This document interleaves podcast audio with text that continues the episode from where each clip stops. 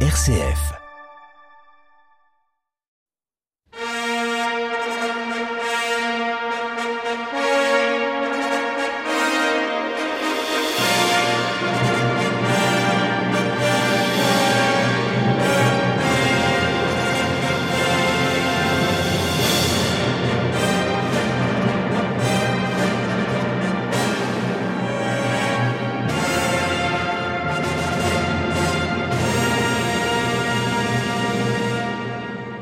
En fanfare pour notre émission d'aujourd'hui. Bonjour à toutes et à tous. Il y a quelques jours, Charles III était couronné roi d'Angleterre. Celles et ceux qui ont parmi vous suivi la cérémonie à la télévision ont pu mesurer la place de la musique durant la, la célébration religieuse. William Byrd, Henry Purcell, George Frederick Handel, William Boyce sont autant de compositeurs incontournables lors de ces couronnements à Westminster. Leurs hymnes solennels, éclatants, voire parfois pompeux, illustrent à merveille le faste de la monarchie britannique. Mais à côté de ces musiciens de l'ère baroque, des œuvres de compositeurs plus contemporains ont marqué également les derniers sacres de monarques en Angleterre, Walton, Britten, Elgar et plus près de nous, Judith Way ou encore Andrew Lloyd Webber. Voici donc un petit tour d'horizon dans Boîte à musique aujourd'hui des œuvres les plus fréquemment entendues lors de ces fastueuses cérémonies.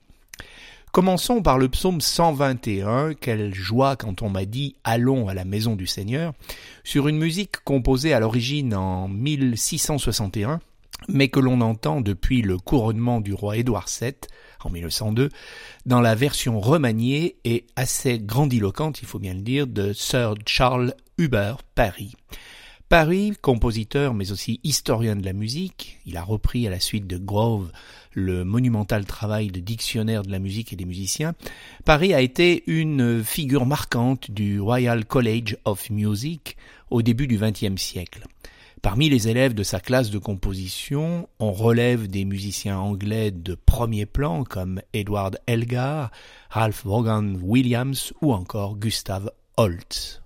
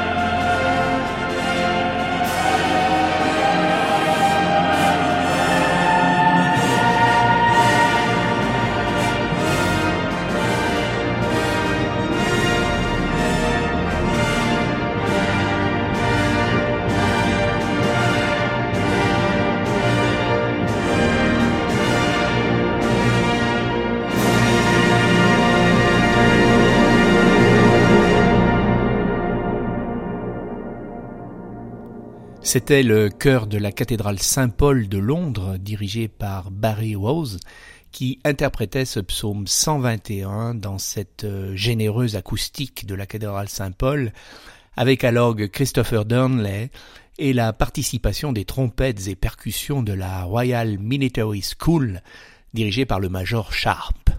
Un autre musicien du XIXe siècle, Sir John Goss, nous laisse de nombreuses pièces vocales officiel, dirions-nous, comme son Tédéum composé en 1872 pour un service d'action de grâce suite au rétablissement du prince de Galles qui deviendra le roi Édouard VII et qui avait été victime de la typhoïde.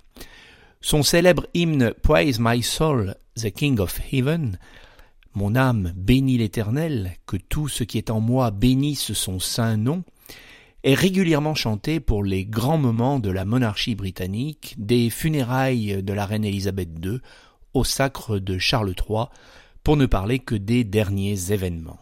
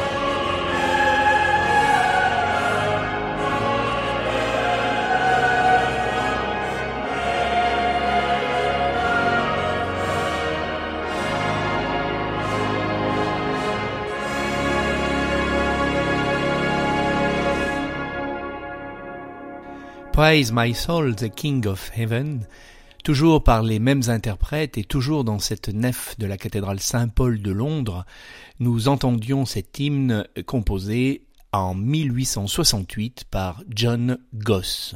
Dans une version plus recueillie, l'organiste Samuel Wesley nous laisse vers 1850 un hymne Thou wilt keep him in perfect peace à celui qui est ferme dans ses sentiments, tu assures la paix parce qu'il se confie en toi. Hymne très apprécié également des monarques et qu'on retrouve aussi à chaque couronnement. Enfant prodige tant pour la composition que pour l'orgue qu'il pratique dès l'âge de huit ans, Samuel Wesley fut un grand admirateur de Handel et de Bach, Bach dont il contribua d'ailleurs à faire éditer pour la première fois en Angleterre le recueil du clavier bien tempéré. À son catalogue, on compte plus de 120 pièces d'orgue et nombre de messes, cantates et motets.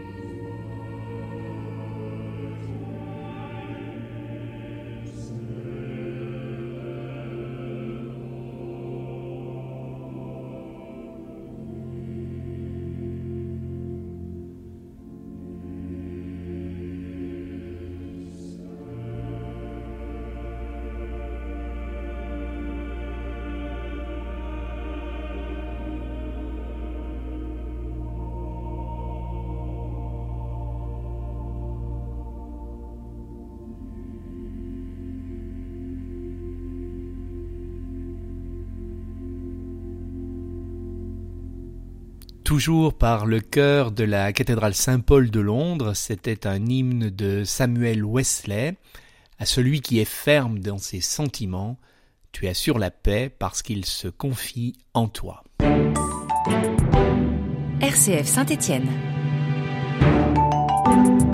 Boîte à musique consacrée aujourd'hui aux musiques de couronnement des monarques britanniques. Remontons le temps jusqu'à la Renaissance. On dispose de peu d'informations sur la jeunesse de William Byrd et les premières années de sa carrière. Même son année de naissance est encore discutée, 1540 pour certains, 1543 pour d'autres. Il a peut-être été un élève du compositeur Thomas Tallis, en tout cas, son premier poste identifié avec certitude est celui d'organiste de la cathédrale de Lincoln en 1563. Une dizaine d'années plus tard, il est à Londres pour remplir l'office de gentilhomme de la chapelle royale, auquel il vient d'être nommé. Il tient l'orgue avec Thalys, chante et compose. Il y restera vingt ans. Considéré comme un musicien de cour anglican, bien qu'il se soit converti au catholicisme, sa musique fut, suite à cette conversion, interdite en Angleterre au début du XVIIe siècle, puis à nouveau chantée sans interruption jusqu'à aujourd'hui dans les cathédrales. C'est le cas du motet Dieu protège notre gracieuse reine, interprété ici par les Aura Singers dirigés par Susie Dingby.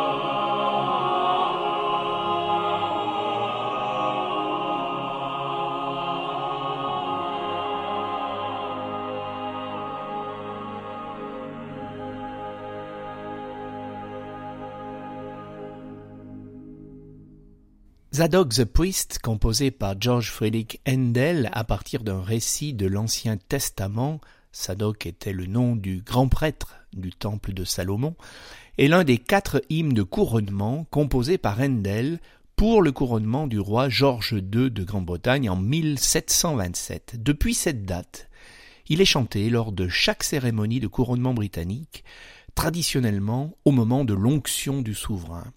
En voici la version de l'ensemble Le Concert Spirituel sous la direction de Hervé Niquet, un disque alpha classique de 2022.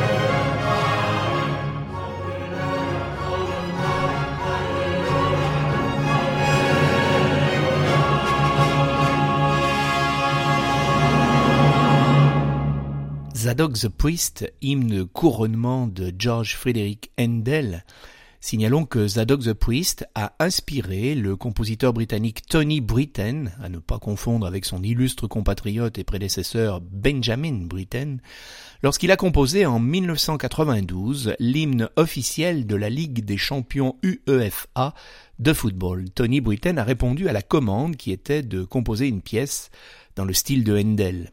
Sa réinvention contemporaine en l'honneur du ballon rond mélange d'ailleurs les trois langues officielles de l'UEFA, l'anglais, l'allemand et le français. Les couronnements sont source de création musicale en Angleterre, mais les funérailles également. Pour les dernières funérailles royales, celles d'Élisabeth II en 2022, c'est le compositeur écossais James Macmillan, né en 1959, qui fut sollicité pour composer une assez courte pièce vocale intitulée Qui nous séparera Habitué des commandes d'État, il avait déjà écrit une messe pour la venue de Benoît XVI en 2010 en Grande-Bretagne. Macmillan puise son inspiration musicale dans sa foi catholique et dans la tradition écossaise. Son catalogue, très diversifié, compte actuellement plus de 200 œuvres.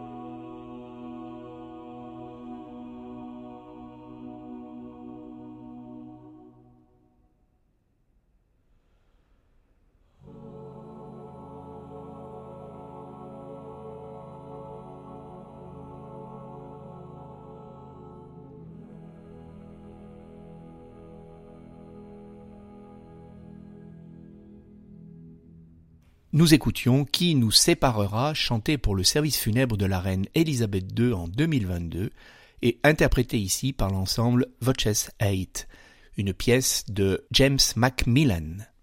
Comment ne pas évoquer dans une émission consacrée aux musiques anglaises de couronnement le nom et l'œuvre de Edward Elgar? Sa série de cinq marches intitulée Pomp and Circumstance Military Matches a été écrite entre 1901 et 1930. Le titre provient d'un texte de Shakespeare, extrait d'Othello.